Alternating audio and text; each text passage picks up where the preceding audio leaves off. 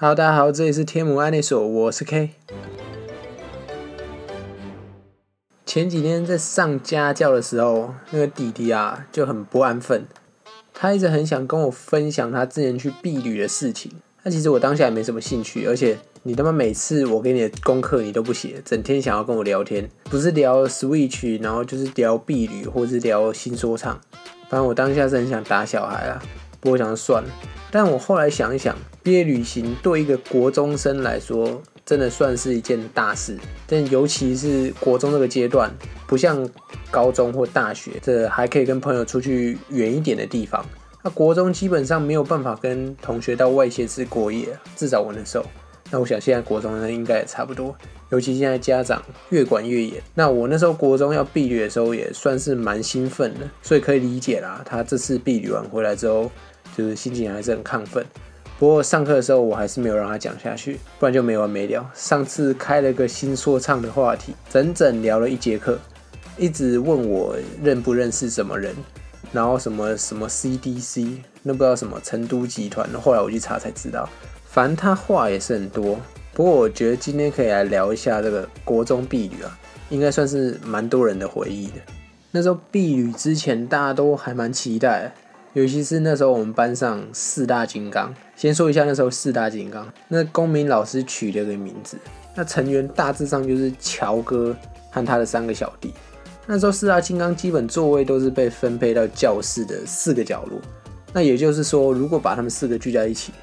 教室只有被炸掉的份所以以前每个班多少都会有一些这种同学，只不过我们班这个战力大概是 SS 级。我永远记得乔哥当初转学来我们班的这个原因是什么？后来这个到处打听啊，才知道原来他在原本的学校啊，把人家的手拆掉了，那后来好像被迫就转转学，所以来到我们班。乔哥战力绝对是 SS 级的，比弗利扎还强，这是肯定的。那所以那时候班导也非常提防他们四个，就很怕他们在避雨搞一些事情嘛。不过基本上这是多虑的啦，因为根本就防不胜防嘛。啊，因为国中的时候其实没有什么手游可以玩，手机才出到 iPhone 4S，记忆体十六 G，一个游戏就满了。所以那时候如果大家打电动的话，都会带什么 PSP、NDS 之类的去。但四大金刚的思维永远都是超前部署啊，跟平常人绝对不在同一个维度。他们不知道怎么讨论的，就说好要带电脑，晚上在房间打星海，因为那时候 T B 还没拿冠军，low 就没那么红嘛，所以比较多人还是打星海，就整天在那边讨论战术，什么六 D 狗之类的。那重点是，大家现在可能觉得说，哎，带个电脑有什么了不起？但那是快十年前的电脑，体积不论，重量一定现在三倍以上，基本上就跟你现在背一台 HP 家庭式印表机在路上跑的感觉差不多啊。那要背着一台电脑在游乐园到处跑，听起来就不太妙啊！果然到了出发那天嘛，乔哥不愧是大哥，直接忘了这件事情。那四个人里面呢，只有一个人带。那更惨的是，那个背的啊，都是小弟在背。晚上呢，都是乔哥在玩，爽都你在爽，苦都我在苦。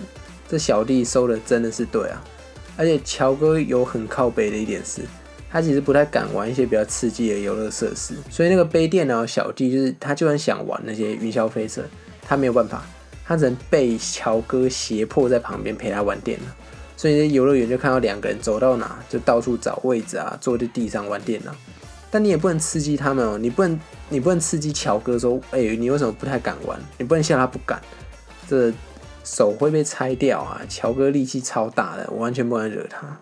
不过我觉得带电脑也还算可以接受啦，就是打电动嘛，顶多比较重一点。那有些班级啊，隔壁班还是什么，这个个性啊很鲜明啊。有些同学听说是带那个烤肉用的喷火枪，这个也是想法很有啊。我不知道带那个要干嘛，是要去烤肉还是去纵火？他妈烧饭店是不是？呃，阿扣是不是啊？那其实老师也都知道这些学生很有可能会失控。所以，我们班导在大家都上游览车后，就默默从这个包包里面拿出一叠自述书啊，那就是自述书，就是悔过书，警告我们说谁敢惹事啊，就让他写到饱。就我靠，是去避旅还是去作文比赛？那在这个严刑峻法之下，这个也是抑制了四大金刚往后三天的行动力。因为在我们班自述书啊，不是写完就算了，那接下来每一天的早自习。那还要去教室休息室看你自己写的自述书，就看你自己干过哪些蠢事啊，就双重打击嘛，也是蛮折腾人的啦。所以大家也都蛮蛮不喜欢写，能不写就不要写啊。对了，突然想到一件事情，就是在避旅之前啊，还常常发生一些事啊，非常容易起争议，也算是两年以来的友谊大考验吧。就是分房间的时候啊，特别容易吵架，有些比较激动会直接干架，没有啊，开玩笑，应该不至于。那因为房间就四个人为限嘛，他不管说晚上要不要偷跑过去睡，一开始上缴的名单他还是要按照规定。那这时候就真的是真心话大冒险啊，一言不合就吵起来的几率非常高啊。但也没有什么和平解决方法，像有些班上可能比较大团的，就五六个人嘛，被迫要拆散，那那两个被遗弃的心理一定就很难受啊。那这时候可能就直接翻脸。所以避旅前后啊，时不时会听到有谁跟谁吵架。我觉得应该也是这个原因啊。那总之就经过一些波折之后呢，这我们也就准备出发啦。那我们第一天好像就是去义大，义大我一直都蛮喜欢的，就虽然小了一点，但重点是它很新。在那个时候啦，记得是二零一零年才开幕，啊，我们是二零一二年去的，所以那时候也才开幕两年，感觉真的蛮不错。那刺激的设施也有天旋地转啊，U 型轨，那也有一些大家平常人都可以玩的。比较没有那么刺激的都有，而且一大也算是在 Outlet 啊 Mall 这种在台湾还没盛行之前，就在园区里面盖 Outlet 的游乐园，就算是蛮有远见的。毕竟之前也没有什么三井 Outlet、华泰名品城之类的，而且它 Outlet 除了卖东西，室外通道也有摆一些这个夜市的游戏和食物，丢棒球啊、投篮球什么的，算是规划蛮完整的园区啊。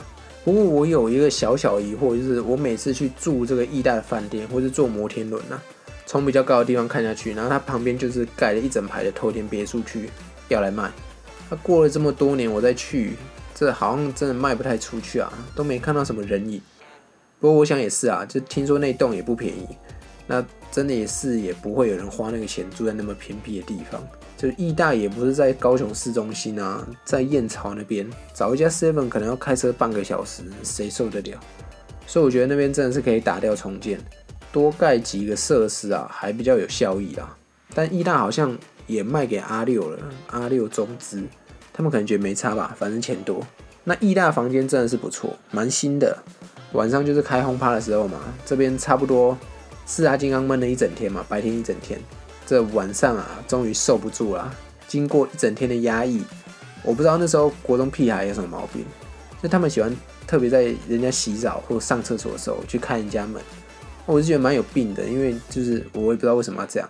那重点是你也是开男生，又不是开女生，那更没有意义。那这样就算了。那你开进去在那边哇笑笑笑，我觉得都还可以接受。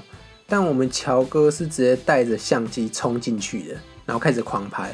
搞得像那个一桶真信在抓奸一样，然后人家就很慌张嘛，然后他们笑得越大声，刚好就是一个男生被他们拍到，那废话当然是男生啊，拍到女生大概就要进看守所了。那那次虽然是没有漏点啊，但就屁股蛋被拍得很清楚，而且因为在洗澡，身上有肥皂，所以有点反光，屁股又特别亮，很像火锅那种水晶脚，所以从此那个男生在班上绰号就叫水晶脚。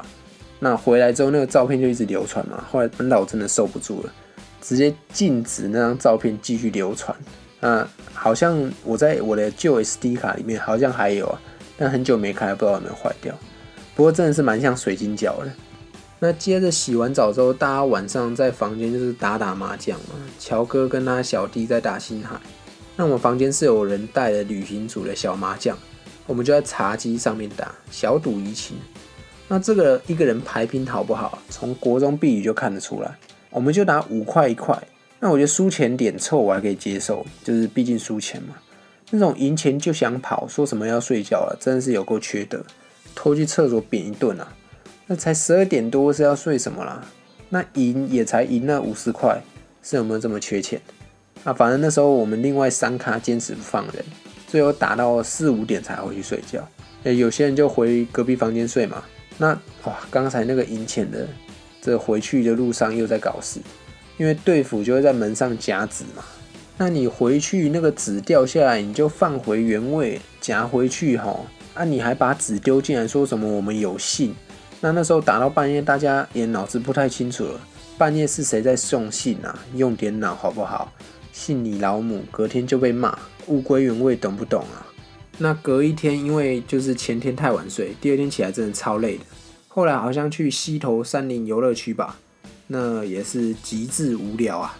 那时候还没有妖怪村，还下雨，天气阴阴的，一群人走在那个步道，超怕遇到魔星啊。最后那个总人数。要点一下，那个少一个被抓去吃掉都不知道。晚上住那个溪头小木屋，很明显啊，我们已经把所有的住宿钱都花在意大皇家酒店里面了。小木屋超破的，又很潮湿，很怕里面有蛇。啊，因为晚上也就继续打麻将嘛。但第二天大家好像真的玩得太累太强，所以没有玩得很尽兴啊。一直有人相公，不是多拿一把就是少拿一把。第二天就没玩那么晚。那有个很扯的事，就隔天我早上起来，居然在地上踩到这软软黏黏的东西。我想说是不是踩到蛇？结果是一只被啃完的鸡脚冻，好像是有一个人下午跟路边阿伯啊买的，是哪个智障吃完不会丢垃圾桶，丢地板上。然后最后第三天好像去九族文化村玩吧。九族我真的是蛮喜欢的，很漂亮。然后那个 UFO 就是转到最上面的时候，虽然很恐怖啊，但看下来一整片森林真的是。是蛮赏心悦目的，九族算是蛮大，我蛮蛮喜欢的一个游乐园。那总之三天的行程算是蛮充实的啦，也玩得很开心。那有一群人真的要非常谢谢啊，就是队服哥哥姐姐。自己大学当了队服之后才知道，这干这行非常辛苦啊。宿营带那些大一猴就够累了，啊，他们是要带一整班的国中生，那难度绝对突破天际啊。尤其是国中生，常就听不懂人话。你好好跟他们说就没有用，他听不懂，不知道是 A B C 不认识还是 b p m 没学好，但你又不能扁他，所以对付修养一定是要非常好。然后在回程的路上还要有感性时间嘛，所以那时候我们对付哥哥还讲了很重闲的话，那现在听起来也是不知所云啊，因为有规定说对付不能留那个联络资讯嘛，那他就可能要感性又要鼓励我们。他说：“如果全班都考上建中北一女，就直接打电话给他，他请全班吃王品。”对，我想说就是，我比较想吃教父啊，没有了。虽然不太可能实现，不是不太可能，就不可能。但是愿意在这一群不懂人话的国中生面前，就是还是这样子表现，也是很够诚意的啦。那还有一个人就是司机大哥嘛，极度的辛苦啊，一路上的安全都是他在把关。是学会开车之后才知道。真的不是转转方向盘、踩踩油门这么简单。